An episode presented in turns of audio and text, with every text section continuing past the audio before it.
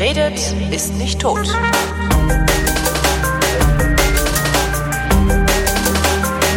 Willkommen zur Wissenschaft. Hier ist Florian Freistetter.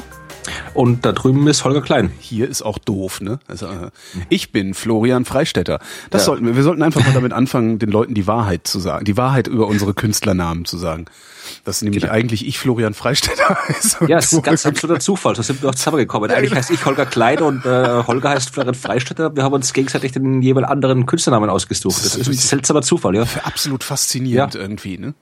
Ähm, fangen wir mit unserer beliebten Rubrik an. Äh, Neues aus dem Weltall. Was gibt's ja, Neues? Ja, es gibt viel Neues. Ich dachte, ich, ich wollte eigentlich zuerst über Ostern reden, weil Ostern okay. ist ja das, das astronomischste aller Feste. Ach was. Ja. Ostern ist wahnsinnig astronomisch. Okay, dann hast du, du, du hast mich verloren beziehungsweise wiedergefunden, äh, gewonnen, weil ich, das, das war mir nicht klar. Warum ist das das astronomischste aller Feste? Weil das man. orientiert sich am Mondzyklen, oder? Vor allem der, der, die Definition, also Ostern, also Ostern, eigentlich ist ja Ostern das Fest, wo hier Jesus wieder auferstanden ist und so weiter. Mhm. Und äh, das soll äh, am 14. Nissan, also nicht das Auto, sondern so heißt ein Monat des jüdischen Kalenders, der heißt Nissan. Mhm. Das war der erste Monat im jüdischen Kalender. Und am 14. Nissan soll Jesus gekreuzigt worden sein, am 16. wieder auferstanden. Und dieser jüdische Kalender ist allerdings ein Mondkalender. Ja, und wir haben jetzt hier einen, einen äh, Sonnenkalender, einen aktuellen, mhm. den wir jetzt haben. Und der jüdische war ein Mondkalender. Und das äh, begann auch damals, also das Jahr begann in diesem Kalender mit äh, dem ersten äh, Neumond mhm. im äh, der erste Tag des ersten Nissan war der Neumondtag. Das heißt, es musste quasi immer neu festgelegt werden, immer neu beobachtet werden. Das, ah, das heißt, das, das, der, der Jahresbeginn ist auch gewandert. Genau, also im Vergleich zu unserem äh, mhm. äh, Dings, weil der, der Mondzyklus nicht mit dem äh, Umlaufzyklus der Erde um die Sonne übereinstimmt. Okay. Ja, jedenfalls äh, war das, also der, der, als dann das Christentum aufkam, äh, haben die natürlich auch, also die wollten halt äh, äh die Auferstehung mit dem äh, Passafest, oder ich, wie spricht man das eigentlich Pessach. aus? Pessach, Pessach. Mhm. Man schreibt ja Passa. Ja? Also zumindest ich habe so geschrieben. P-A-S-S-A-H. Aber egal, also das jüdische Pessachfest und äh, dann äh, hat, haben die Christen irgendwann mal angefangen, ihre eigenen Rechnungen anzustellen und hat dann auch irgendwie jede Gemeinde ihre eigene Rechnung gemacht und so weiter. Das war alles halt so ein Kalenderchaos, mhm. bis dann irgendwann beim Konzil von Nicea, ja 325, hat man äh, das einheitlich festgelegt und hat gesagt, dass äh, Ostern ab jetzt immer, also der Ostersonntag ist immer der erste Sonntag nach dem ersten Vollmond im Frühling. Und äh, das ist äh, einerseits ein bisschen problematisch, weil man dazu wahnsinnig viele Rechnungen machen muss. Also man muss nicht nur berechnen, wann jetzt der Frühling anfangen stattfindet, sondern der ja nicht vom Mond abhängig ist, sondern von der Sonne.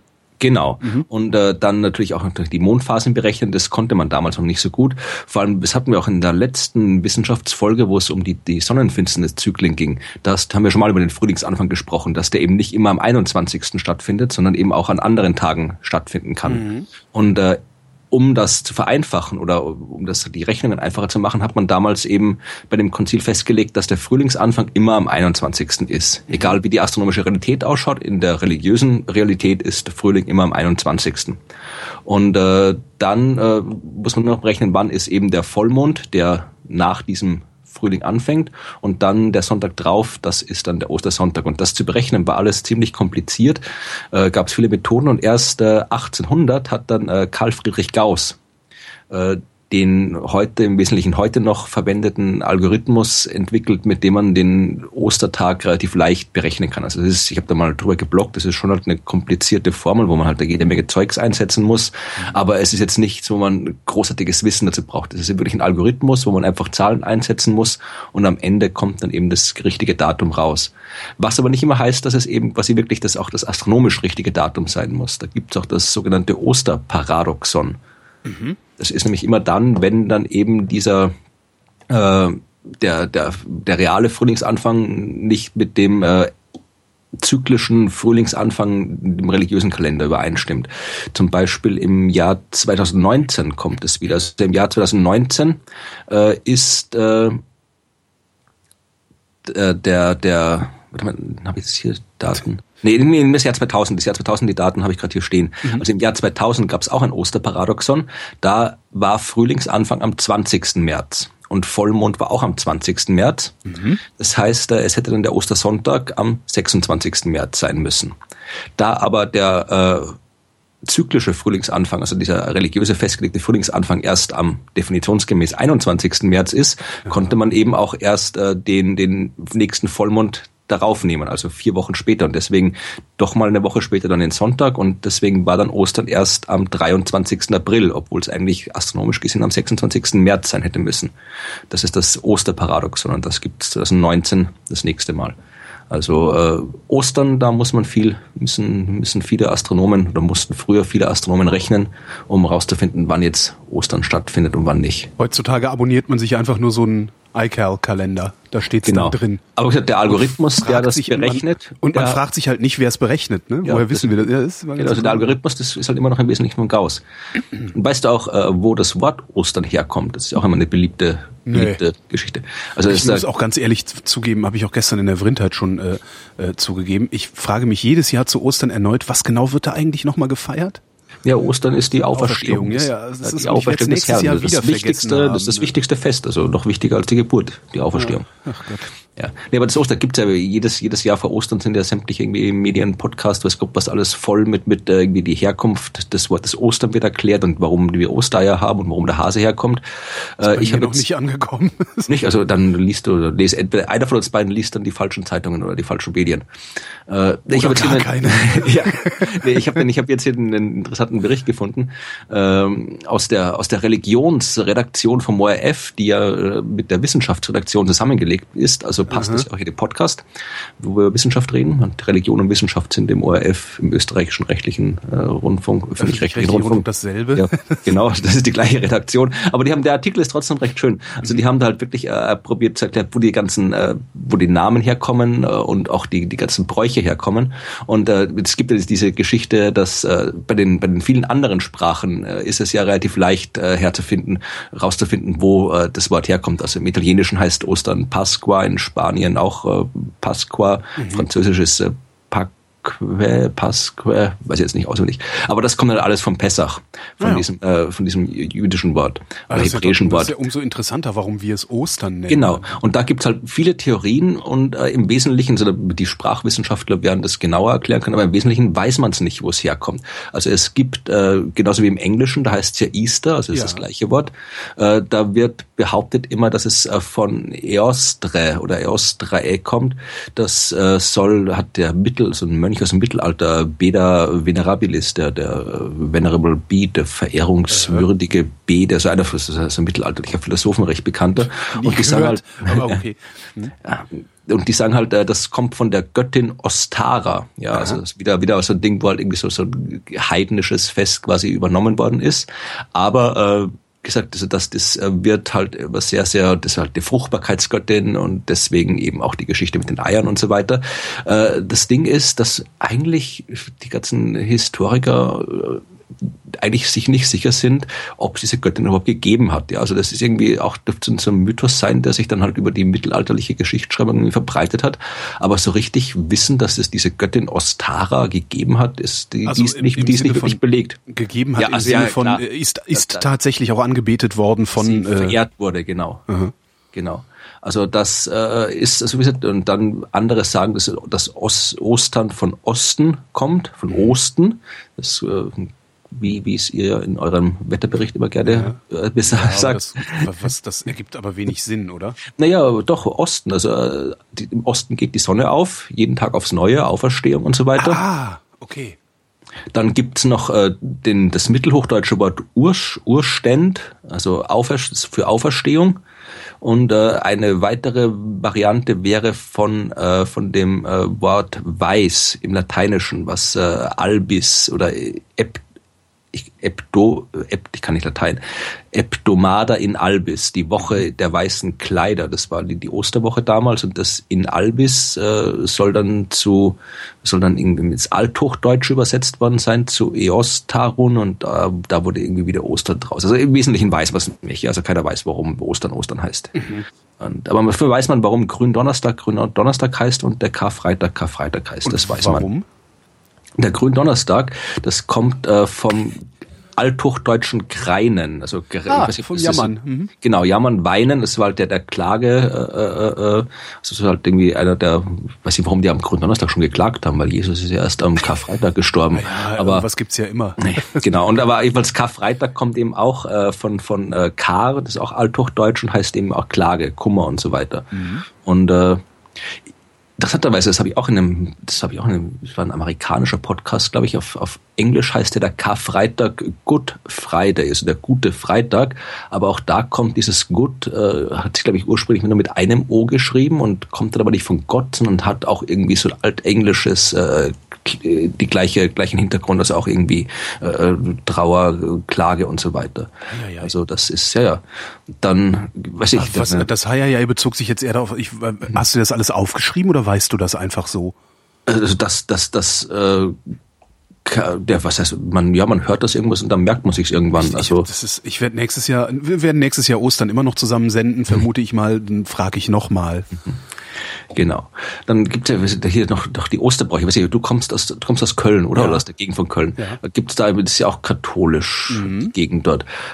Ich komme ja aus der katholischen Ecke, dann nehme ich an, dass wir die gleichen Osterbräuche haben. Gab es bei euch eigentlich auch diese Ratschen oder ist das nur was, was Österreichisches? Ratschen? Ja, das heißt wahrscheinlich bei euch anders, aber das ist in, in, in, hier ist so der der Brauch, äh, dass quasi äh, die Kirchenglocken zwischen äh, Karfreitag oder Gründonnerstag, weiß ich genau. Also in dieser Osterwoche auf jeden Fall aufhören zu läuten und dann erst äh, oh. am Ostersonntag wieder läuten. Das weiß ich nicht. Das, ich habe nie, äh, ich war nie so kirchenaffin ähm, und äh, ja, ich komme aus einem Dorf. Da. Als, also die, ich komme aus einer katholischen Region, aber ähm, das einzige, was ich kirchentechnisch mitbekommen habe, war die protestantische Kirche.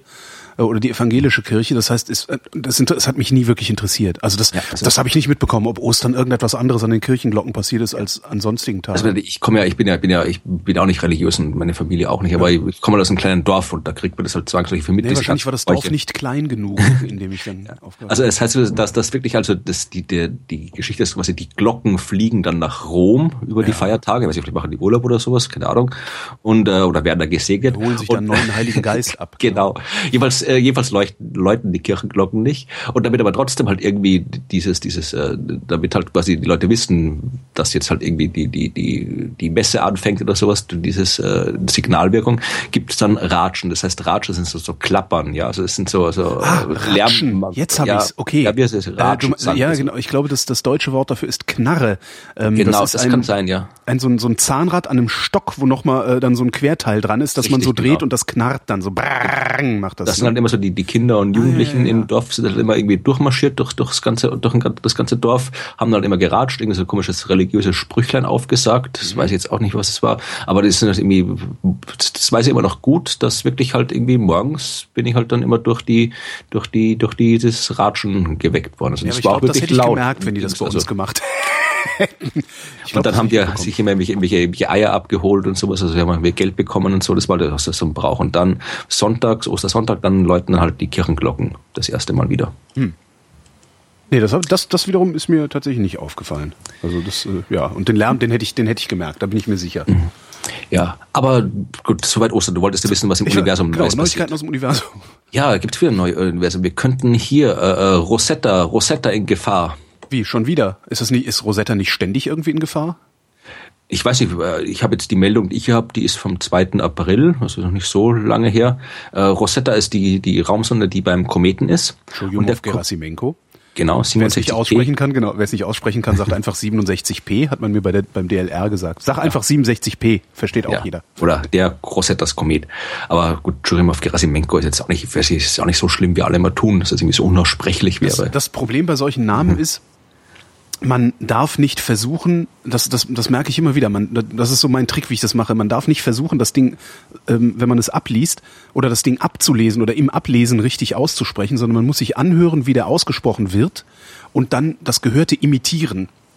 Also ja, ich wüsste zum Beispiel nicht, wie man den schreibt, aber äh, aussprechen geht immer. Und das ist, das gibt's bei total vielen Worten. Also insbesondere im Spanischen gibt es so eine Buchstabenkombination LJ mhm. zum Mitnehmen, äh, para llevar heißt das. Und so, wenn du das liest und, und, und aussprechen willst beim Lesen, wirst du immer über dieses LJ stolpern. Und an dem, an dem Wort, Jevar, habe ich gelernt, Chuyomov Gerasimenko zu sagen. Ja, ach, du, mein, ich habe halt einfach Trick, um äh, sprechen Mein Trick ist, ich habe halt gemerkt, dass das Ding Churimov Gerasimenko heißt. Aber also dieser Komet, der ist jetzt, äh, für, der, der kommt ja der Sonne immer näher. Der fliegt ja um die Sonne rum und äh, nähert sich da immer weiter an und macht das, was Kometen machen, wenn sie der Sonne nahe kommen, nämlich aktiv werden. Also mhm. der wird wärmer, das ganze Eis äh, sublimiert, wird zu Gas, macht, es entwickelt sich langsam diese Staubhülle um den Kometen rundherum. Äh, es wird sich der Kometenschweif entwickeln. Das ist ja auch genau das, was man, was man untersuchen will. Deswegen ist die Sonde ja auch da und so lange da und fliegt mit dem mit. Das Ding ist, dass halt der jetzt langsam wirklich aktiv wird und äh, dass äh, die Sonde war ja wirklich, die war ja auf nur ein paar Kilometer dran zwischenzeitlich, war dann wieder ein bisschen zurückgerückt auf, auf 14 Kilometer mhm. und mittlerweile äh, ist so viel Staub da, dass die, so, das äh, ist, das ist, das, dass die, die hat quasi die Instrumente haben nicht mehr wirklich funktioniert. Die hat nicht mehr, äh, die braucht ja, damit die wirklich navigieren kann, braucht die ja so einen äh, Star Tracker heißt es. Das heißt so eine kleine Kamera im Wesentlichen, die halt die Sterne anguckt und die Kometen rundherum, mhm. äh, dann automatisch per Bilderkennung halt erkennt, äh, welche Sterne das sind. Also die schaut sich also solche Muster an und erkennt die Muster und kann dann dadurch halt weiß die Sonde, wo sie ist und kann dann entsprechend navigieren. Wie genau, ähm, wie genau kann die das dann tun? Auf den Meter genau oder Zentimeter Das kann genau? ich dir nicht sagen. Da okay. musst du irgendwelche Raumfahrttechniker fragen, aber eh, das wird schon so genau, wird schon recht genau sein, weil die Manöver, die man da macht, die müssen schon recht genau sein. Also das, das äh, wird, ich kann dir keine Zahlen sagen, aber es ist jetzt durchaus, also Meter würde mich jetzt nicht wundern, wenn das die Genauigkeit ist. Mhm. Das Ding ist also, dass das Problem war, dass halt äh, die Abweichungen dann die die Navigation nicht mehr so funktioniert hat, die Abweichungen, also die Antenne, damit mit Rosetta mit der Erde reden kann, muss die Antenne ja auch exakt aufgerichtet ausgerichtet werden auf die Erde. Ja. Sonst äh, sendet die der Zeugs irgendwo hin und dann kann sie nicht mehr kommunizieren. Und da war eben äh, hier am, äh, am Samstag war das genau, Samstag früh, war die Antenne schon, die Abweichung schon fast ein Grad. Und äh, das, äh, hier ein schönes Zitat äh, von äh, äh, wie heißt der Vorname ist Sylvain Lodiot, der äh, Leiter vom äh, Kontrollteam, vom Flugkontrollteam, wird hier zitiert mit der äh, schönen Aussage, das war sehr schlimm.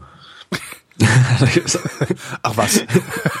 ja, also die haben, hätten fast den Kontakt verloren äh, zu Rosetta, äh, weil eben die Ausrichtung nicht mehr war. Jetzt sind die halt dann hat dann äh, der Staub ging dann ein bisschen weg. Also es ist, geht halt immer, es ist nicht so, dass das so eine konstante Hülle ist und es ja. kommt irgendwas immer so in Wellen. Also es ist ein bisschen besser geworden, hat sich dann aber doch irgendwie ein bisschen, ein bisschen äh, zuerst einmal wieder falsch orientiert, dann wieder korrigiert und äh, jetzt mittlerweile sind sie ein bisschen äh, zurückgeflogen, sind jetzt äh, 400 Kilometer weit weg also doch schon ein ordentliches Eck äh, zurückgerückt und äh, wollen jetzt erstmal wieder äh, die Instrumente, die alle deaktiviert worden sind, wenn es wieder aktiviert, gecheckt und so weiter. Und dann will man äh, wieder auf 140 Kilometer rankommen, muss jetzt aber alles halt neu planen. Also das ist jetzt halt wirklich der, der, die Phase der Mission, wo es halt dann wirklich interessant wird, weil jetzt eben der Komet nicht mehr nur dieser nackte Felsbrocken ist, ich meine, der er eh nie war, also das war ja immer schon so ein Eis, poröses Eisgesteingemisch, aber jetzt tut der halt auch wirklich was. Jetzt passieren da wirklich Dinge und die passieren auf eine Art und Weise, die halt äh, die Mission jetzt langsam wirklich auch, auch noch viel anspruchsvoller machen, als sie halt vorher schon war. Also jetzt muss man wirklich auch, jetzt wehrt sich der Komet quasi gegen, gegen die Anwesenheit der Raumsonde. Jetzt müssen die auch halt wirklich, äh, können nicht einfach nur äh, so rein irgendwelche Bahnen planen und sagen, wir fliegen jetzt dahin, gucken uns das an, sondern müssen wirklich ständig schauen, was macht der Komet, wo kommt der Staub, wie ist der, wie, wie, wie, wie aktiv ist das, wo kommt Gas raus und so weiter. Also jetzt wird es wirklich anspruchsvoll, die ganze Sache. Mhm. Was mir, ähm, was mir aufgefallen ist, oder was heißt, was mir aufgefallen ist, die Meldung, die mir äh, die Woche untergekommen ist, ähm, ist, dass äh, der LHC wieder angefahren wurde, weil es irgendwie einen Kurzschluss gab und es ein bisschen ausgesetzt war und so. Ähm, das ist ja jetzt mittlerweile, das, das fand ich, fand ich auch ganz spannend spaßig eigentlich. Als mittlerweile ist es irgendwie keine besondere Meldung mehr. Ne? So, ja, wir haben halt da so einen riesigen Beschleuniger und damit arbeiten wir halt.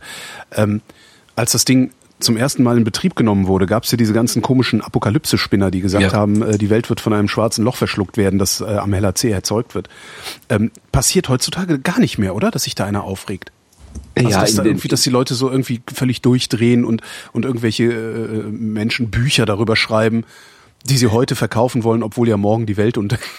Also in den, in den entsprechenden, wenn du dich in den entsprechenden äh, schlimmen Ecken im Internet rumtreibst, dann findest du die Typen halt immer noch, also dieser Otto Rösler da, der, der zählt immer noch seinen gleichen Quatsch, äh, der das halt irgendwo die diese neue Theorie, die er da irgendwie aufgestellt hat, immer noch beweist, dass die Welt untergehen wird, wenn der LHC lange genug läuft und so weiter. Also die Spinner gibt's immer alle noch natürlich, aber äh, die haben halt, äh, die werden halt nicht mehr, dadurch, dass halt das allgemeine Medieninteresse nachgelassen hat, werden die halt auch nicht mehr mitgespült mit diesem ja. ganzen Medienscheiß. Was ist denn, was ist denn die Spinnerei du jour? Gibt's da irgendwas? Also du kriegst ja auch, du, du erzählst ja manchmal, dass du auch so Mails bekommst von Leuten, die sich gerade äh, vor Angst in die Hose machen, weil wieder irgendwas ist.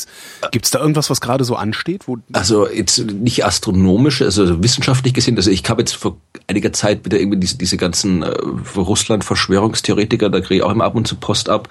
Anscheinend ist wieder irgendwas am 15. April, ist angeblich, ange ich habe das jetzt nicht, nicht genau nachrecherchiert, angeblich, ich glaube nicht, dass es stimmt, läuft dann irgendein Vertrag, irgendein Friedensvertrag mit Russland aus und dann wird Russland den, die, den Westen angreifen am 15. April Aha. und der dritte Weltkrieg geht los. Das findest du halt diesen ganzen Drusserforen und diesen ganzen, äh, diese, diese, diese, diese, äh, ja, diese ganze, diese ganze Russland-Ecke, die mir ja, alles zu absurd ist, da möchte ich nicht rein. Das, das ist was, was, was äh, gerade aktiv ist, wo viel rumgetan wird.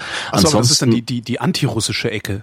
Ich weiß gar nicht. Weil es gibt ja auch noch so eine pro-russische Ecke. Also im Moment versucht ja, also das, das ist ja, ähm, also Russland, äh, Russland macht ja massiv Propaganda Richtung Westen und versucht hier irgendwie so einen Keil reinzutreiben. Und es gibt ja gerade so eine, wie, zumindest ist meine Wahrnehmung, dass es so eine äh, sich entwickelnde ähm, pro-russische Szene gibt, die äh, vollkommen unkritisch alles, was Russland macht und alles, was Putin sagt und alles, was von da kommt, äh, als als grundsätzlich äh, äh, wie nennt man das denn, moralisch weniger fragwürdig betrachtet als das, was äh, der sogenannte Westen macht. Ähm, das, das wäre dann ja nochmal eine neue Ecke. Also das wäre dann die, die, die, die, eine ne, ne antirussische Ecke, die äh, ja aus so einer tja, militärischen Überzeugungen herkommt oder sowas. Hm, ja, also ich habe das nie so genau verfolgt, aber so, so richtig, also so diese ganzen klassischen irgendwie äh, äh, Asteroidengefahr und sowas. Also da, da ist eigentlich momentan, ja, ja, da ist momentan eigentlich gerade nichts. Vor der Sonnenfinsternis gab es noch ein bisschen was. Also es gibt diese Geschichte vom vom äh, von der Apokalypse mit den vier Blutmonden und der Sonnenfinsternis, die jetzt irgendwie, äh, das das ist eine Geschichte, die ist auch schon länger im Umlauf. Das kommt wieder so aus dieser amerikanischen Ecke Ecke, diese, diese, wo die ganzen religiösen äh, Rapture-Spinner mhm. wie die Bibel interpretieren. Und äh, dieses Jahr gab es ja, also es gab jetzt gestern, so wann war der Vollmond? Der Vollmond muss logischerweise am Samstag gewesen sein, wenn der Ostersonntag der Sonntag nach dem ersten Vollmond im Frühling ist. Also äh, ich glaube, der äh, musste, ich glaube am Samstag war Vollmond und da war ja auch eine Mondfinsternis. Also bei uns nicht sichtbar, weil der da da ist gerade nicht äh, der Mond nicht zu sehen war. Aber in in USA und und glaube auch äh, größten Asien oder sowas war die zu sehen. Äh, eine äh, totale Mondfinsternis und äh, da gab es noch, es kommen glaube ich noch drei, also insgesamt gibt es dieses Jahr vier Mondfinsternisse und dann noch die Sonnenfinsternis und das hat auch wieder irgendwer in der Bibel ruminterpretiert, mhm. dass das jetzt irgendwie das Zeichen ist, dass jetzt hier das jüngste Gericht kommt und so weiter. Das ist auch, ich weiß nicht genau, wann das Datum dann ist, irgendwann im, im Frühjahr, glaube ich. Also das geht noch ein bisschen irre, rum, die man, Geschichte. Wie man so sehr davon überzeugt sein kann, dass diese Bibel irgendetwas ist, was nicht von irgendwelchen beliebigen Menschen aufgeschrieben wurde. Das ist wirklich Wahnsinn. Tja. Das ist, das ist, ich, ich bin da immer wieder fasziniert. Ich meine, man muss ja nur lesen. Ich meine, das ist, ich weiß nicht, die das meisten ist, Leute haben die, das ist völlig das, absurd. Es ist ein vollkommenes, ich meine, es sind interessante ja. Geschichten drin, aber es ist so ein, so ein Mischmasch aus, aus, ich meine, aus, aus, aus Geschichten, aus, aus irgendwelchen, irgendwelchen äh, vollkommen irrelevanten Genealogien, ja. äh, Regeln, äh, ellenlange Regeln, Regeln, Auflistungen, alles. Dann wieder irgendwie eine historische Abhandlung, wieder ein religiöses äh, Traktat. Also das ist so ein reines Misch Mischmasch von irgendwas. Also das, das, das ist, das ist so eindeutig, äh, quasi halt ein Konglomerat äh, von, von verschiedensten Texten aus verschiedensten Zeiten von verschiedenen Autoren, äh, dass man das jetzt irgendwie als das, das, das geheiligte Wort Gottes irgendwie äh, interpretiert. Also kann das, man ja noch machen. Kann man, ja, man kann sich nee, ja immer noch einbilden, dass alle, die das Ding zusammen äh, äh, frisiert haben, irgendwie vom Heiligen Geist inspiriert waren. Das, das kann ich ja noch nachvollziehen, ja. dass religiöse Menschen so denken. Ähm, aber dass das das absolute Wort Gottes sei und dass daraus dann auch irgendwelche äh, Vorhersagen für die Zukunft abgeleitet werden können, die ja also letztendlich dann überprüfbar sind, also dass daraus im Grunde ähm, das, das ja, dass die Bibel eigentlich eine Theorie ist, weil das ist ja was was diese Leute machen, die betrachten mhm. die Bibel als Theorie und leiten daraus überprüfvare Hypothesen ab, an denen sie ständig scheitern und machen das aber immer weiter. Ja, das Ding ist, das finde ich so faszinierend, also dieser religiöse Wahn, das völlig völlig faszinierend. Ja, aber die machen halt das Gleiche, was auch die ganzen Nostradamus-Typen machen und so weiter. Die, dies wird halt immer alles äh, im, im Nachhinein interpretiert. Das ja, heißt, klar, das ist klar, aber dazu muss man ja erstmal annehmen, dass Nostradamus oder die Bibel äh, überhaupt in der Lage ist, Vorhersagen treffen zu können. Und das ja. ist ja das Wahnsinnige.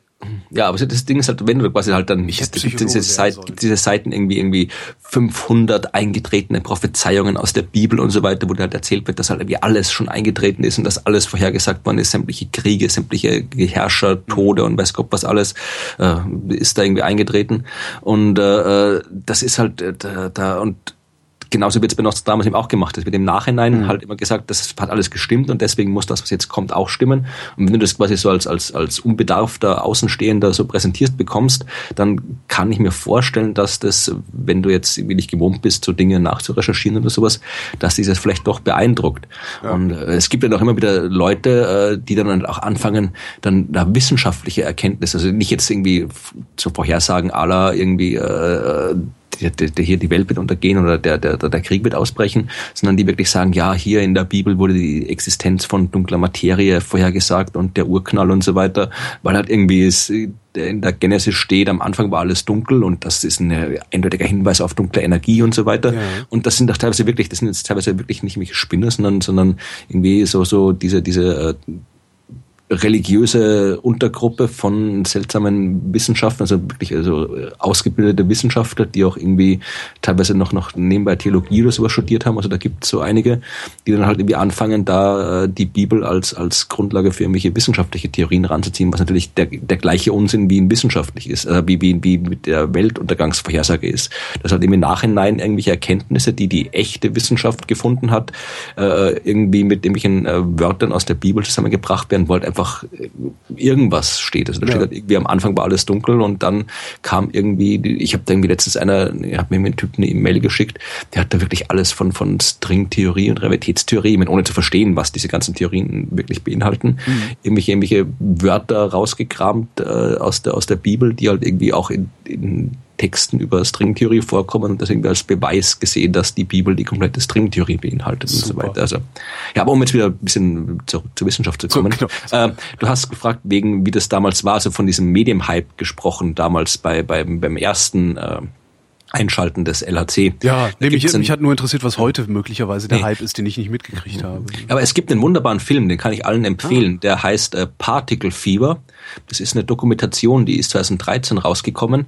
Ich weiß gar nicht, also die kann man auf jeden Fall äh, kaufen. Äh, man kann ihn, er lief mal vor, ich habe ihn, ich habe ihn mal aufgenommen, weil er vor ich glaube, vor ein paar Monaten in der BBC lief, aber äh, lässt sich sicherlich Womit über diverse... hast du den aufgenommen? Ich, ich misste gerade meine Wohnung aus und habe allen Ernstes einen VHS-Rekorder gefunden und dachte, was mache ich denn damit? Nee, ich habe äh, also so einen Online-Videorekorder. Ah, okay, also alles. Kannst ja, quasi, äh, ja habe ich auch. Was, ja.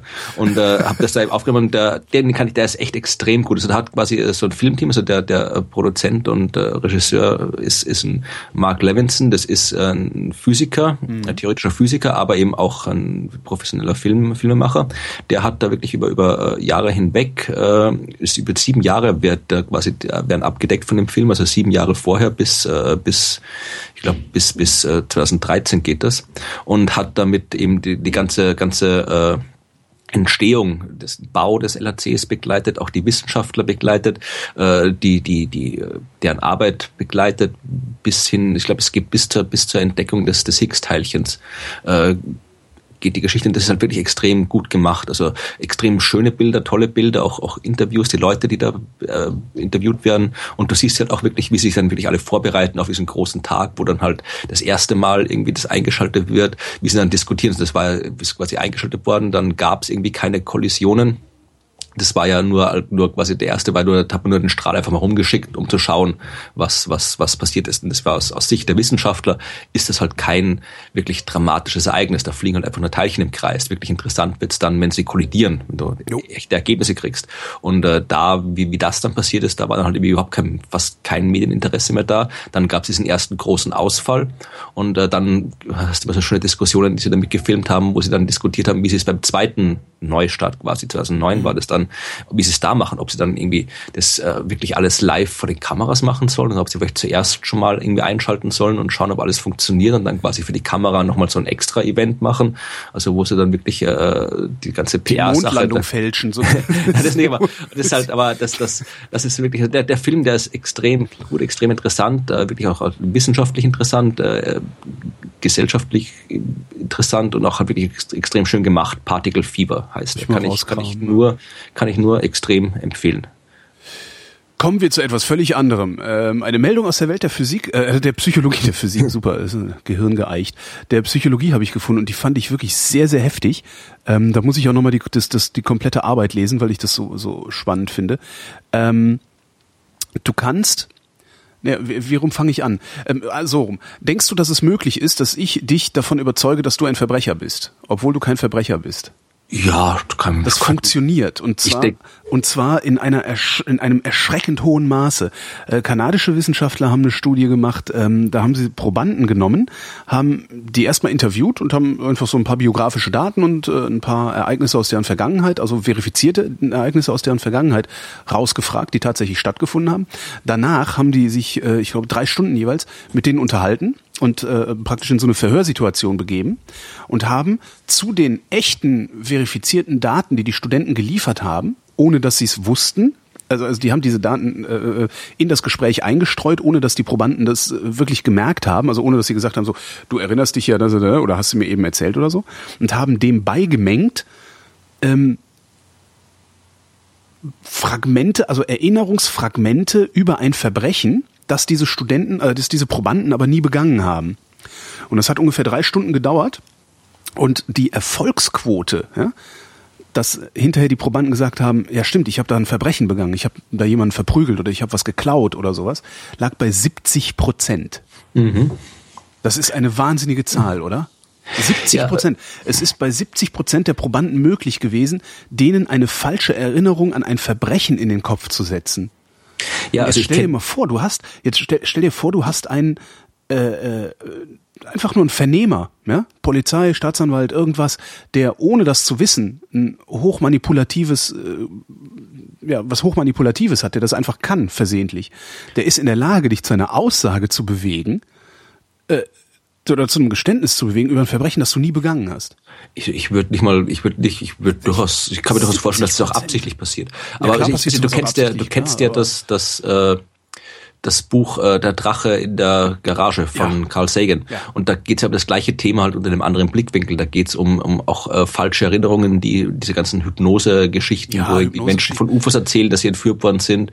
Oder auch diese Geschichten irgendwie von, von äh, diese, dieses, dieses Missbrauch in Satan-Sekten, was auch genau. irgendwie immer ganz groß war. Also da ist ja das Gleiche, dass da, da auch irgendwie dir absichtlich oder unabsichtlich durch den durch die vorgefertigte Meinung des Hypnotiseurs dir auch eine Erinnerung eingepflanzt wird, die du nicht gehabt hast. Also, dass das Konzept funktioniert, das, das, das überrascht mich nicht. Aber, aber erstens äh, bei Verbrechen, ja. das finde ich mhm. schon mal ein starkes Stück. Also, weil ich weiß doch, ob ich ein Verbrechen begangen habe oder ob nicht. Zumindest bilde ich mir ein, das zu wissen. Anscheinend weiß ich es ja nicht. Ähm, also, das ist das eine, dass es bei Verbrechen funktioniert und dass es in diesem hohen Maße funktioniert. Weil 70 Prozent. Ja, also, wenn man jetzt sagen würde, okay, so 30, ich glaube, sie haben erwartet, dass es bei 30 Prozent klappt. Ja, das war so, wo sie gesagt haben, okay, wir gucken mal, 30 Prozent gehen wir davon aus, das ist sinnvoll. Ähm, es sind 70 geworden. Ja, wir stellen uns unsere Erinnerung halt irgendwie immer so vor, keine Ahnung, wie so ein Archiv, wie irgendwie, wo halt die Realität draufgeschrieben wird und abgerufen wird. Nein, Aber die, die, ist halt, die, die ist halt ein Modell, das halt unser Hirn sich zusammenbastelt und äh, das kann man halt manipulieren. Und dann haben wir halt eine Erinnerung, ja, ja dann haben wir halt eine Erinnerung an etwas, was, was, was, äh, was nicht passiert ist. Also genau. das kann also das ist also der, der Mechanismus funktioniert so, dass Erinnerung nicht vorhanden ist, sondern im Moment des sich Erinnerns konstruiert wird, jeweils neu. Darum erinnerst du dich auch an ein und dieselbe Begebenheit niemals auf dieselbe Weise, wenn du dich daran erinnerst. Da das ist ja immer ein bisschen anders. Mhm. Ähm, und das ist, äh, und das ist halt klar, das ist gefährlich. Das ist einmal hast du dieses Problem, das ist aber auch äh, lange schon bekannt, du hast dieses Problem vor Gericht bei Zeugen. Ja, du kannst äh, mhm. äh, einen Autounfall, also da gibt's auch, gibt's auch Arbeiten drüber, wo sie Autounfälle inszeniert haben ähm, zwischen einem roten und einem weißen Auto, meinetwegen, haben hinterher 30 Zeugen befragt und die Autos hatten alle nur denkbaren Farben.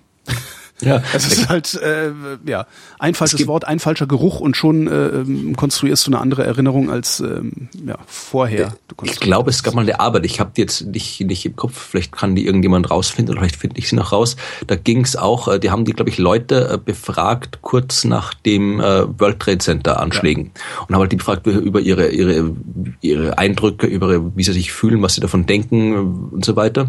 Haben das äh, genau aufgezeichnet alles und haben dann die Leute irgendwie ein Jahr oder ein paar Jahre später oder Monate später mhm. nochmal befragt und haben dann teilweise komplett andere äh, Aussagen bekommen über die Ereignisse, wie, wie, wie sie halt damals über die Ereignisse gedacht haben äh, und haben dann auch quasi die Leute gefragt, wie habt ihr, wie, was, was habt ihr damals zwei Tage danach drüber gedacht und haben dann, selbst als sie denen ihre eigenen, den, den Probanden, deren eigenen Aussagen damals nochmal gezeigt haben, haben die gesagt, nee, das stimmt nicht, das habe ich nicht gesagt, das, das habe ich damals nicht. Das, das, ich, heute weiß ich, dass es, ich weiß heute, wie, wie ich damals ja. gedacht habe. Und wenn das, was du mir das sagst, was ich angeblich gesagt habe, das stimmt nicht. Also du, du, unsere Erinnerungen sind, äh, das sind nichts, worauf man sich wirklich verlassen kann. Also das ist, äh, die sind so, so vage, so flüchtig, so, so ständig in, in Veränderung begriffen. Also das sind jetzt, wir genauso mit unseren Sinneseindrücken, wir glauben halt immer gerne, wir könnten uns auf unsere Sinne verlassen, aber die sind halt so ziemlich das Schlechteste auf das Schlechteste.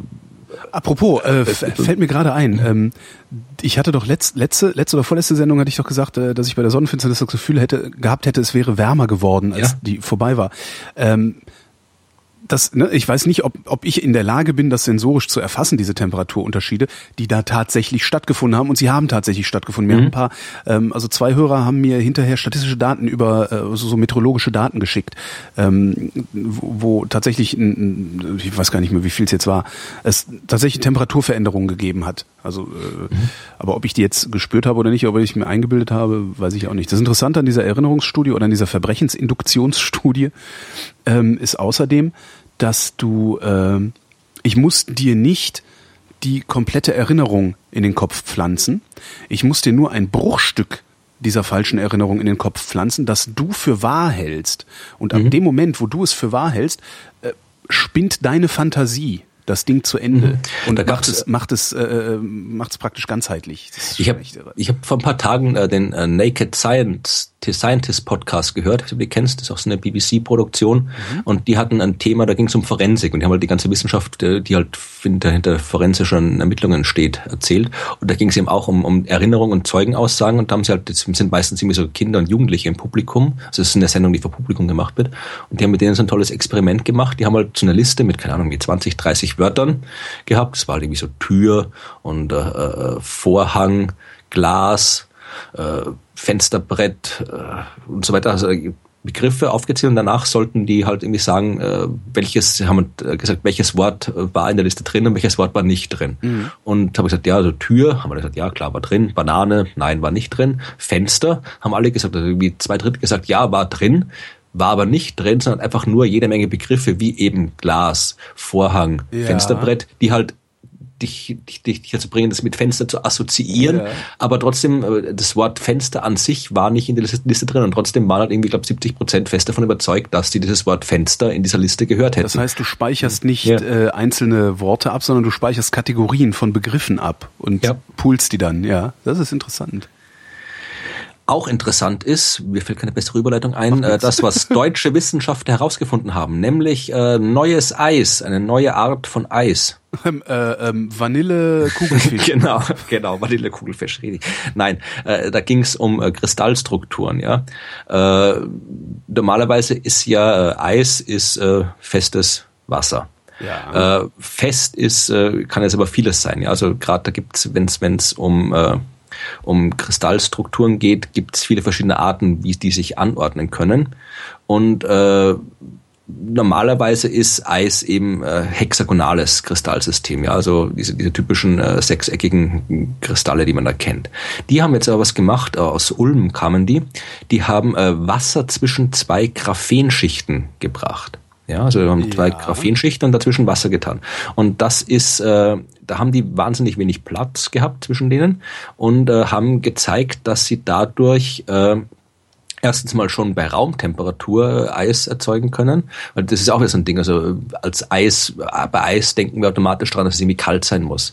Aber es reicht ja im Prinzip auch hoher Druck, um irgendwie Dinge äh, kristallisieren zu lassen oder festzukriegen. Darum kriegst du ja auch bei vielen äh, Exoplaneten zum Beispiel gibt es ja dieses Phänomen des heißen Eises. Also du hast irgendwie mhm.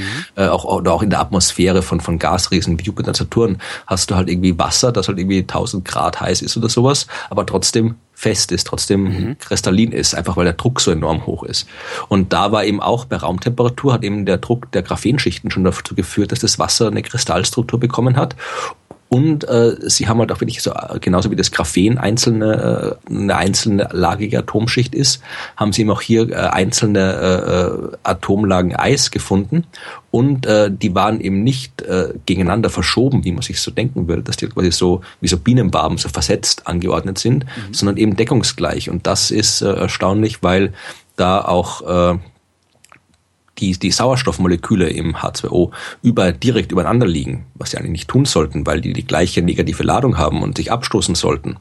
Und äh, Graphen das, halt, ne? Genau, und dann haben die jetzt quasi, die haben halt quasi das, das Eis festgestellt, dass es halt irgendwie äh, äh, quadratisch ist, ja. Also da hast du eben eine quadratische Kristalle, also äh, viereckige. Und äh, viel dichteres Eis und als als vorher. Also man weiß, ich habe jetzt noch keine Ahnung, was sie mit dem Zeug anfangen können, aber es ist ziemlich interessant, dass da wirklich mit Graphen da, weiß ich, tust du Wasser dazwischen und dann kriegst du auf einmal eine komplett neue Form von Eis. Ja, also das ist wirklich ein Material, das ich habe keine Ahnung, da wird, ich glaube, da wird das, ich glaube, das wird noch, wird noch, da wird noch viel rauskommen aus diesem Material. Ja, ja klar, ich habe ja schon gesagt, eigentlich müsste man eine, eine spezielle Sendung machen, irgendwie, was weiß ich, vierteljährlich erscheint, tolle neue Sachen mit Graphen.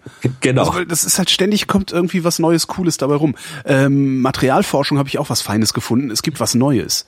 Und zwar Cyberholz.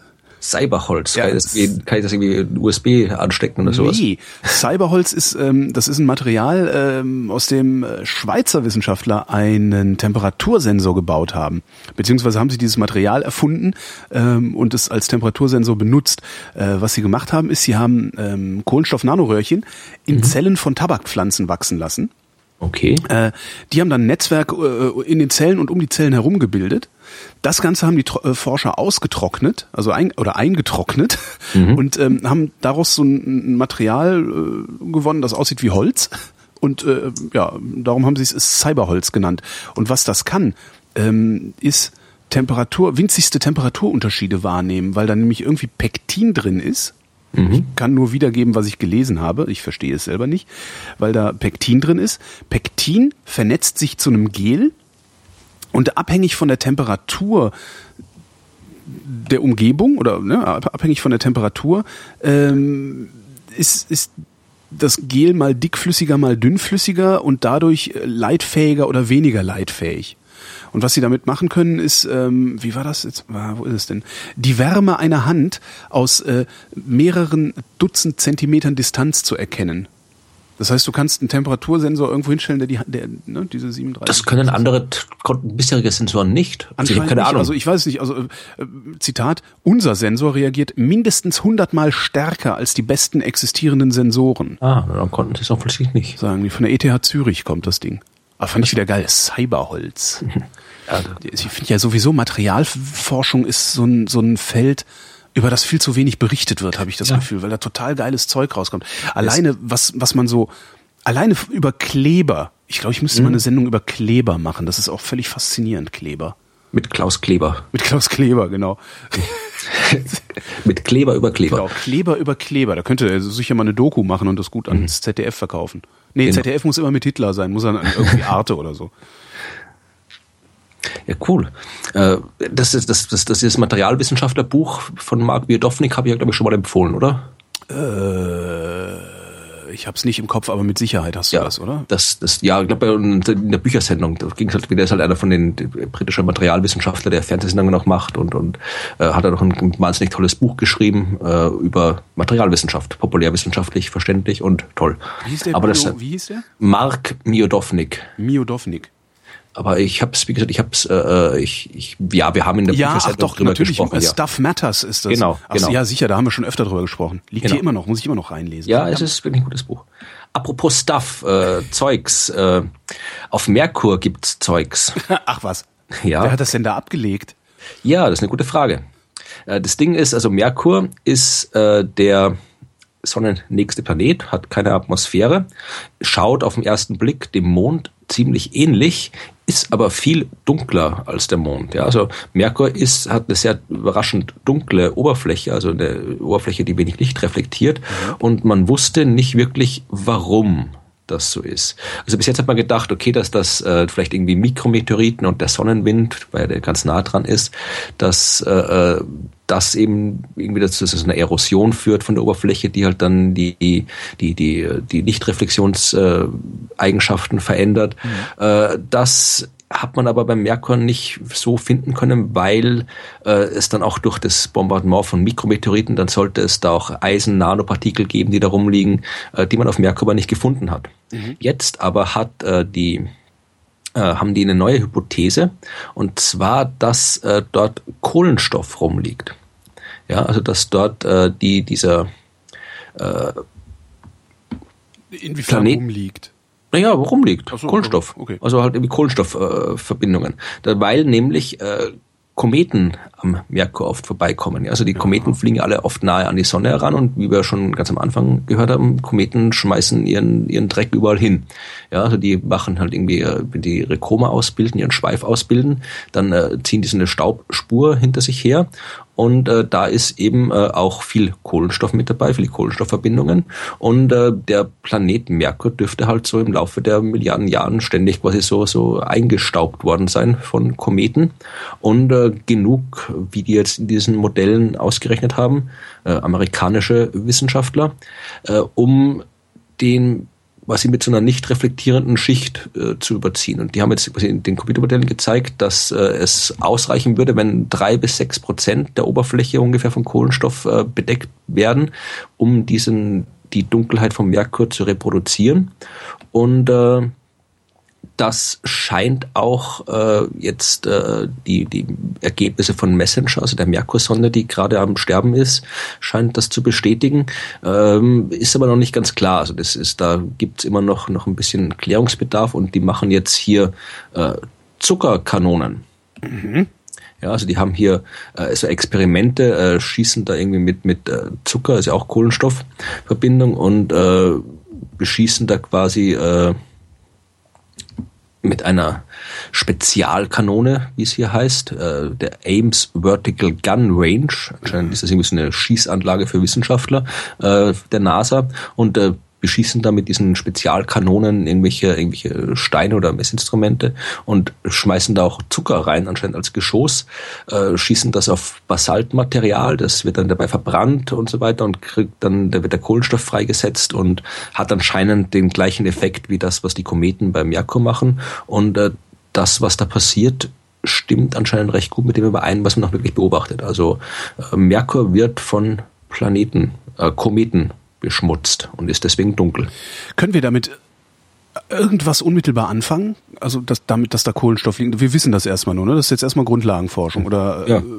Äh, äh, hinfliegen, ernten oder so war jetzt gerade so eine, Ja, nein, so eine nein, also das da, Idee von mir. Ja, also da gibt's gibt's gibt's bessere Quellen. Also ich meine, wenn dann dann äh, besser wird, dann kann man das direkt von den Kometen. Also die Kometen und Asteroiden sind die wesentlich besseren Rohstoffquellen Mhm. als Merkur selbst, weil vor allem zum Merkur zu fliegen ist auch kompliziert. Der ist nah an der Sonne dran. Da brauchst du wieder ganz komplizierte Bahnen mit mit viel viel Treibstoff und Beschleunigung. Also zum Merkur zu fliegen ist jetzt wesentlich schwieriger. Also wenn man das Material äh, sich sich holen wollen würde, was man durchaus tun kann, das gibt's, habe ich in meinem, in meinem aktuellen Buch ja auch beschrieben, die ganze Asteroidenbergbaugeschichte. Es gibt durchaus sinnvolle Anwendungen für dieses ganze Material, aber dann soll man sich wirklich direkt von der Quelle holen, also von den Asteroiden und von den Kometen direkt, die auch wesentlich einfacher zu erreichen sind und einfacher auch zu handhaben sind als so ein sonnennaher Planet. Ja, ja, ja. Naja, hätte, hätte ja sein können. Mhm. Weil ist ja auch gerne die Frage, was nutzt uns das denn eigentlich? Ne? Ja, jetzt wissen wir es. Ja, wo war denn das eigentlich? Hat doch gerade wieder jemand äh, Grundlagenforschung in Frage gestellt. War das nicht wieder irgendein Politiker? Ja, das kann gut sein. Ja, ist ja der, Bund der Steuerzahler haben Ah, das- Bund der Steuerzahler, genau, diese, diese völlig völlig peruanischen Pilgermuscheln. Ja, ja da habe ich vor allen Dingen geschrieben. Dass wenn man mal ein bisschen ja. in den Bund der Steuerzahler reinguckt, also sich mal anguckt, was das überhaupt für ein Verein ist, weil die treten ja immer so auf und werden auch von den Medien halt immer so äh, mehr oder weniger, was heißt mehr oder weniger, ich glaube sogar völlig unkritisch als das Sprachrohr der Steuerzahler in ja. Deutschland betrachtet, was sie ja überhaupt nicht sind. Das ist ich letztendlich zahle Steuern und mich hat keiner gefragt, ob ich von denen vertreten werden will. Das ist vor allen Dingen ist das so eine so eine äh, neoliberale Mittelstandsvereinigung irgendwie, denen es halt einfach nur darum geht, keine Steuern zu zahlen. Also wie, weil weil die Reichen wollen ja immer gerne sich nicht mehr an dem Gemeinwesen beteiligen, auf dessen Schultern sie reich geworden ja. sind. Und das ist halt letztendlich, ich glaube, der Bund der Steuerzahler ist halt eigentlich was, was man gar nicht zitieren sollte, weil das sind halt, ist halt eine Interessenvertretung von ein paar reichen Leuten, die keine Steuern zahlen wollen. Ja, also ich habe ich habe auch dieses dieses dieses äh, diese, diesen Artikel da diese diese Frühjahrsputz hieß das glaube ich was sie da veröffentlicht ja. haben wo sie halt irgendwie 15 Projekte vorgestellt haben das war im Wesentlichen alles irgendwie ging es halt wahrscheinlich alles irgendwelche Umweltschutz Recycling ja. Klimaschutzprojekte die anscheinend alle unnötig sind ja das, ja, ist, halt das, ist halt alles irgendwie die das ist alles irgendwie die die der Staat hat sich anscheinend nicht um solche Sachen zu kümmern laut Bund der genau. Steuerzahler das muss alles irgendwie die Wirtschaft machen und das Oder ist halt so was da, da da versagen auch die Medien wieder so kolossal genau wie damals bei der Initiative neue soziale Marktwirtschaft, von der auch immer nur gesagt wurde, dass es sie gibt. Äh, und die wurde dann zitiert. Und niemand hat mal, eigentlich, eigentlich musste man regelmäßig bei solchen Sachen dazu sagen, wessen Interessen die eigentlich vertreten. Weil der Bund der Steuerzahler vertritt nicht die Interessen der Steuerzahler. Ganz einfach weil die Interessen der Steuerzahler sind, ich zahle Steuern, damit die Straßen in Ordnung sind, die Polizei kommt, wenn ich so rufe und sowas. Und ich zahle auch Steuern für Grundlagenforschung. Ja. Das ist, äh, naja, gehört jetzt nicht hierhin. Ähm, noch was aus dem Gehirn habe ich. Äh, und zwar haben sich ähm, was amerikanische und österreichische Wissenschaftler angeguckt, äh, wie Kleinkinder lernen. Mhm. Äh, und zwar ähm, wirklich Kleinkinder, also im ersten Lebensjahr. Äh, das heißt, du kommst halt auf die Welt und wirst von allen Sinnesreizen im Prinzip überfordert. Es ist mhm. ja eigentlich viel zu viel, was du, was du siehst, hörst, schmeckst, spürst, alles. Also deine, im Grunde ist es eine totale seelische Überforderung. Das heißt, du musst filtrieren. Du musst halt ähm, Phänomene bewerten. Du musst halt sagen, okay, das ist interessant, da gucke ich hin, das ist uninteressant, da gucke ich nicht hin. Und jetzt haben sie rausgefunden, wie die Kinder das machen. Und zwar interessieren sie sich verstärkt für unerwartete Reize. Und das haben sie rausgefunden, indem sie äh, ähm, einen Ball gegen eine Wand geworfen haben und das war langweilig. Und dann haben sie, ich weiß leider nicht genau, wie sie es gemacht haben. Eine Kann auch Katze sein, gegen die Wand geworfen. Nee, aber äh, genau, Böser Mann. Ähm, kann sein, dass sie das mit dem Film gemacht haben oder so. Das habe ich so schnell nicht rausgefunden. Äh, sie haben ähm, Kleinkindern gezeigt, wie ein Ball nicht von der Wand abprallt, sondern da durchfliegt. Und das cool. hat schlagartig deren Aufmerksamkeit äh, auf sich gezogen. Das fand ich irgendwie ganz cool. So, hey, hep, hep, ja, schon, wenn, ich das, wenn ich das sehen würde, würde mich das auch durchaus ne? interessieren, ne? wenn ich das sehr beobachte. Ähm, und äh, schreiben dann dazu, äh, ähnliche, aber erwartbare Vorgänge äh, stießen auf Desinteresse. Finde ich ganz lustig. Also das heißt, wenn du, wenn du die, die, die Aufmerksamkeit eines kleinen Kindes haben willst, mach was Unerwartetes. Ja, aber ist auch ein guter Algorithmus. Ich meine, irgendwie Stimmt. die Dinge, die halt irgendwie, die Dinge, von denen ich weiß, dass die, die, quasi die Dinge, die so passieren, wie ich sie erwarte, die bringen mir keine neue Erkenntnis. Und wenn ja. ich was lernen will, dann muss ich verstärkt auf das achten, was nicht so ist, wie ich es erwarte. In der Hinsicht äh, funktioniert die Wissenschaft genauso. Also auch die Algorithmen, die irgendwie jetzt beim, beim LHC beim Beschleuniger, die können ja auch nicht alle Ereignisse speichern, die da stattfinden, sondern irgendwie schmeißen 99,99 irgendwas Prozent weg, weil das einfach so viel sind. Mhm. Und da sind halt auch die Algorithmen darauf ausgerichtet, nach Dingen zu schauen, die nicht so ablaufen, wie man es erwartet. Ja. Also insofern ist da quasi der Lernprozess von Kleinkindern und der Erkenntnisprozess der Wissenschaft durchaus vergleichbar. Also es macht schon Sinn, was die kleinen Kinder machen und die Wissenschaftler. Hast du mitbekommen, dass der Golfstrom äh, ein bisschen schwächer geworden ist? Äh, wie ist das? Ich meine, ich, ich ja, weiß, dass das schon, schon lange immer vermutet wird und erforscht wird und untersucht wird und dass es da auch Veränderungen gibt, aber von aktuellen Ergebnissen habe ich jetzt momentan gerade nichts gehört. Sie haben, es ist tatsächlich ist der Golfstrom ein bisschen schwächer geworden. Ist jetzt nicht so hier äh, Day After Tomorrow, mhm. New York friert zu, bla blub, sondern ähm, er ist einfach ein bisschen schwächer geworden. Ähm, sie führen es darauf zurück, dass die Eisschmelze das Ding äh, äh ein bisschen unter Druck setzt, weil ja äh, das Süßwasser das schmilzt. Süßwasser ab. Naja, es schmilzt vor allen Dingen Süßwasser. Ähm, das heißt, äh, da wo das Salzwasser absinkt und den Golfstrom treibt, im Norden nämlich, also ne, warme, warmes, mhm. warmes salziges Wasser kommt an, äh, kühlt ab, sinkt in die Tiefe und holt neues warmes Wasser hinterher. Ähm, und dadurch, dass das Eis am Nordpol abschmilzt, wird das Wasser weniger dicht und sinkt weniger schnell. Klar, ja, aber das, das Süßwasser, dann, Süßwasser da äh, fehlte der Motor, der das antreibt genau, quasi. Genau. Und das schwächelt gerade ein wenig, aber es ist noch keine Grund, es ist kein Grund zur Panik, sagen sie. Aber immerhin äh, haben sie gemerkt, dass, es, äh, dass es sich verlangsamt hat. Äh, insbesondere seit 1970 hat es sich verlangsamt. Meldet das Potsdam Institut für Klimafolgenforschung. Wo wurde das veröffentlicht, diese, diese äh, äh, Arbeit? Äh, ich vermute mal, dass das, also das ist, das war wieder der Rahmstorff, der ist ja sehr umtriebig, was Pressearbeit angeht. Ehrlich gesagt weiß ich nicht, wo es veröffentlicht wurde. Was haben wir denn hier? Ist eine Presseangelegenheit, eine Pressemeldung habe ich hier. Äh, warte mal, wo wurde das veröffentlicht? Nee, ich habe es tatsächlich Ist nur, nicht wichtig. nur auf der Seite des. Ach so, das sollte eine Überleitung sein. Ich wollte nur, genau, Ach, es geht nämlich um die Frage, äh, na, ich habe jetzt hier schon eine interessante Sache. Äh, es normalerweise der normale Prozess, wie wissenschaftliche Arbeiten veröffentlicht werden, ist ja, Wissenschaftler schreiben eine Arbeit, schicken das an eine Fachzeitschrift. Die Fachzeitschrift wählt Gut- Gutachter aus für diese, die sich halt äh, mit dem Thema auskennen. Die Gutachter beurteilen das, schauen nach, ob das alles in Ordnung ist, ob das kein Unsinn ist, ob da Fehler drin sind, ob noch was ausgebessert werden muss, noch was klargestellt werden muss. Und wenn die Gutachter, je nachdem, also es gibt je nach Zeitschriften, manchmal gibt es einen Gutachter, manchmal gibt es zwei, manchmal gibt es fünf, hängt von der Zeitschrift und von dem Thema ab. Und äh, je nachdem, ob die Gutachter dann das äh, gut finden oder nicht gut finden, wird es dann publiziert oder nicht publiziert. Außer? Und äh, und das dauert, der Prozess Ja. dauert dann auch noch oft. Das heißt, äh, ich habe hab es ja- ich ich habe hab schon ich hab's auch gelesen, ich weiß, was jetzt kommt. Ja.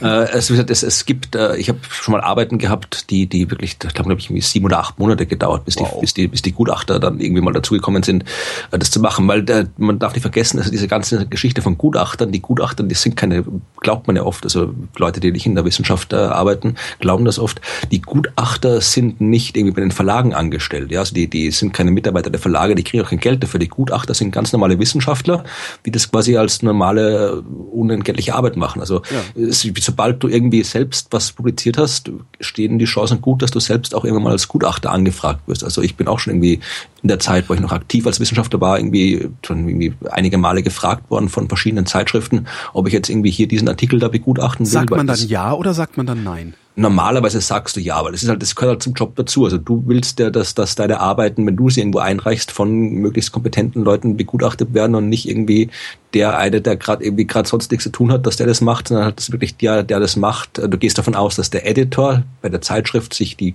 best, die passenden Leute aussucht dafür.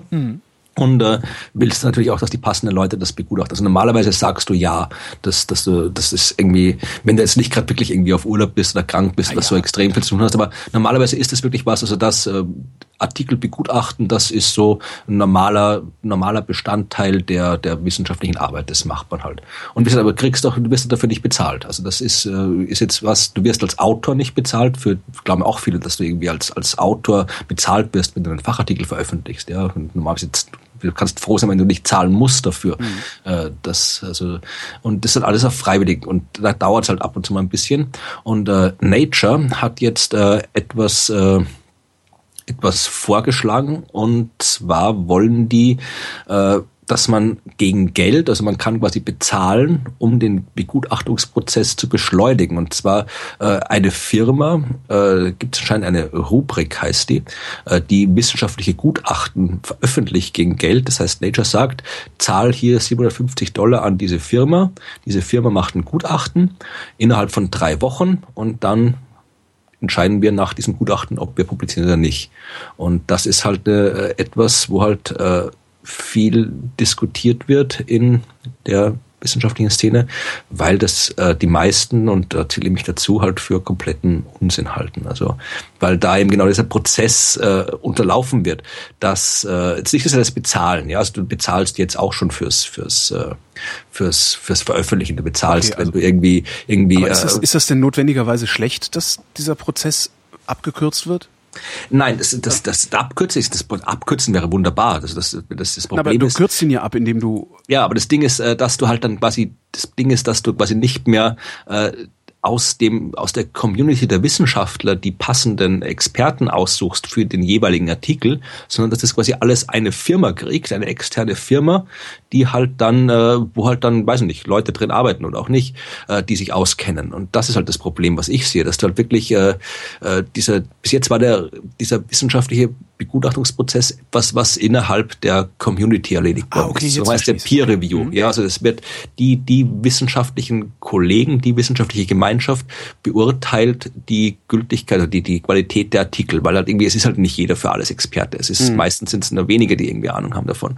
Und äh, wenn du jetzt quasi das auslagerst gegen Geld an die, an eine Firma, dann ist es durchaus etwas, was, was, äh, was kritisch ist, weil dann hast du wirklich irgendwie, dann wird es ja nicht, das wird dann, wenn sich das, das ein spielt, dieses Prozedere, dann wird es ja nicht die einzige Firma bleiben, dann wird es überall Firmen geben. Dann gibt es vielleicht irgendwie Firmen, die sagen, ja, wir machen dir das für 500 Dollar oder wir machen dir das, gib uns 1000 Dollar und dann geben wir auch ein gutes Gutachten ab, wenn es vielleicht nicht ganz so toll ist, deine Arbeit. Also dann hast du da wieder einen ganz neuen Markt, äh, wenn diese, diese, dieser Peer Review, ja, Peer Review. Das heißt halt Peer, ja, ja, ja. ja wenn es dann an private Anbieter ausgelagert wird, dann hast du da so ein großes Potenzial für, für Missbrauch, für, für, Andererseits ja? Hast du aber auch wiederum eine neue nachhaltige Beschäftigungsmöglichkeit für Wissenschaftler. Weil du kannst halt sagen, okay, ich, ich arbeite bei einer Firma, die diesen Review-Prozess professionell abwickelt.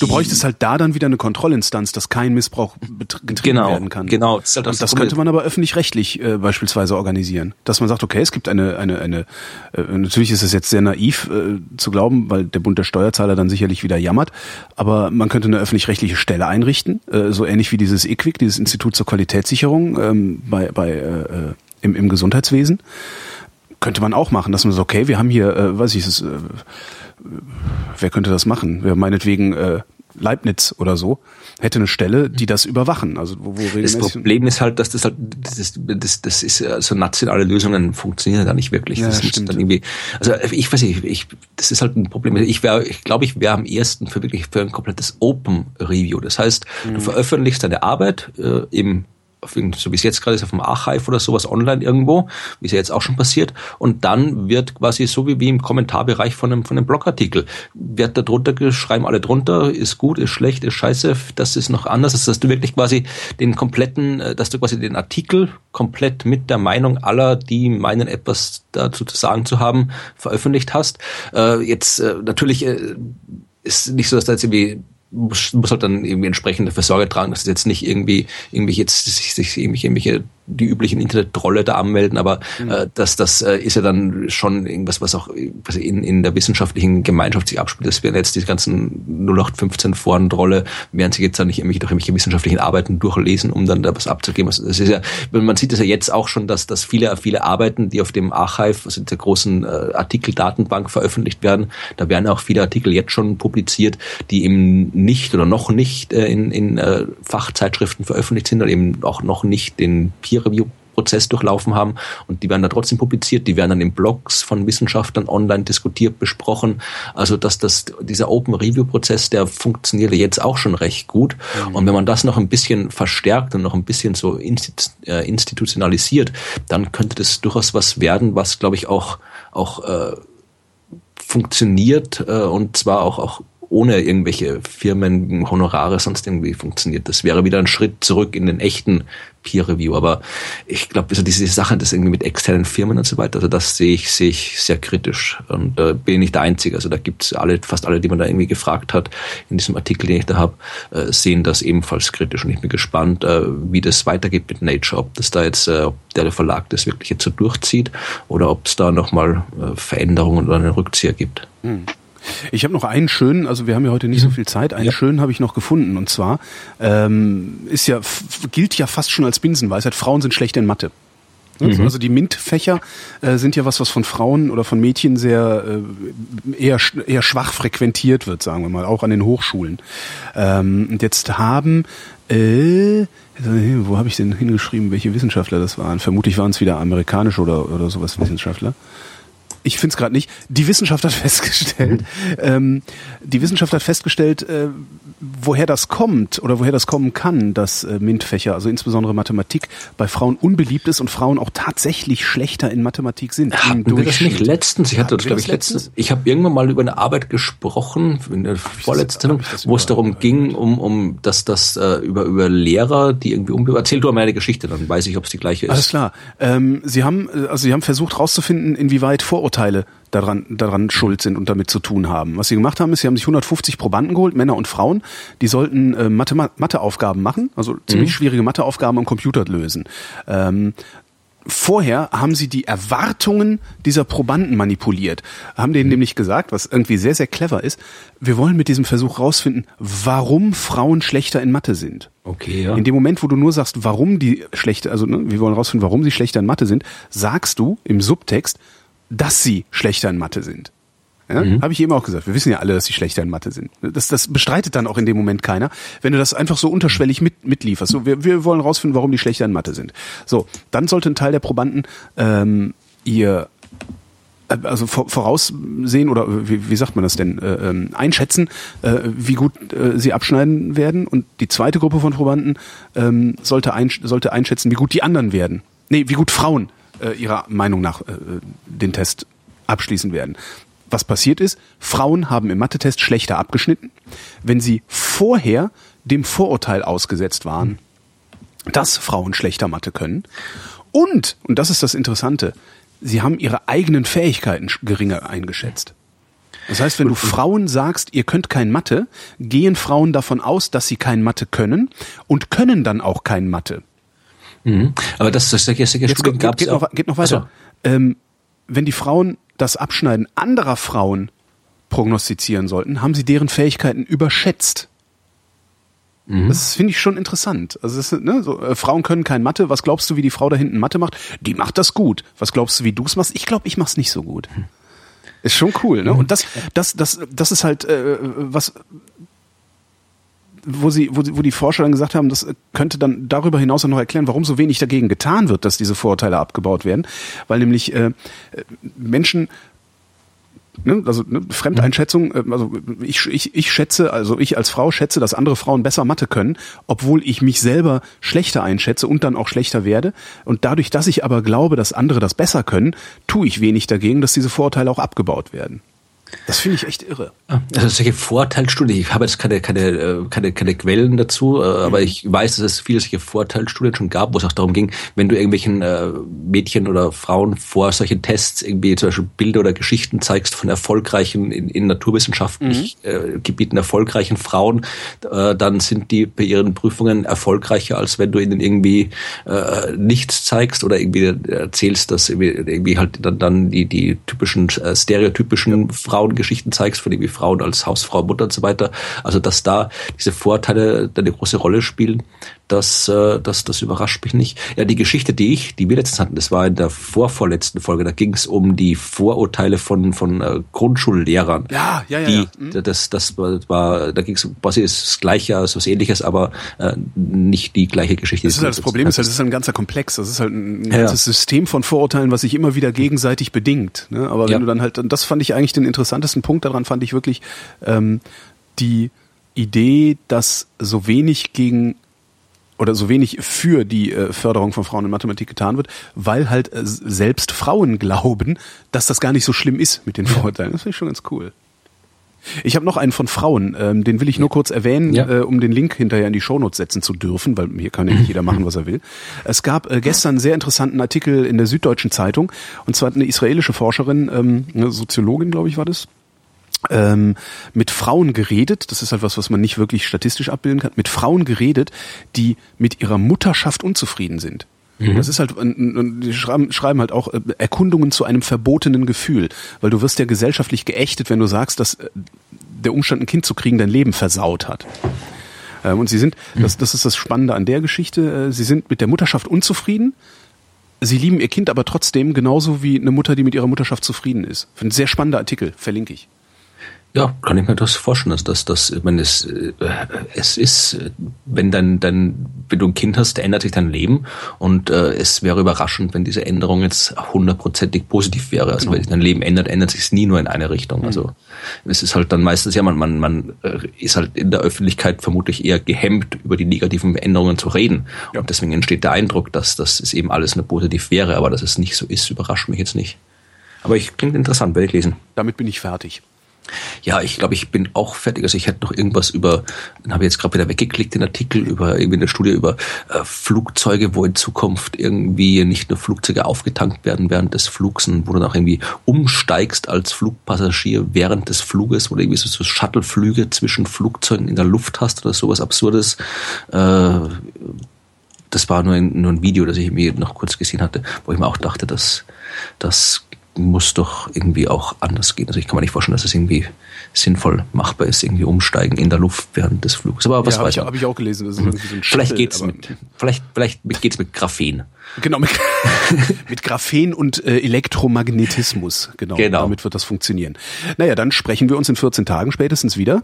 Genau. Äh, ich danke dir und äh, wir danken euch für die Aufmerksamkeit.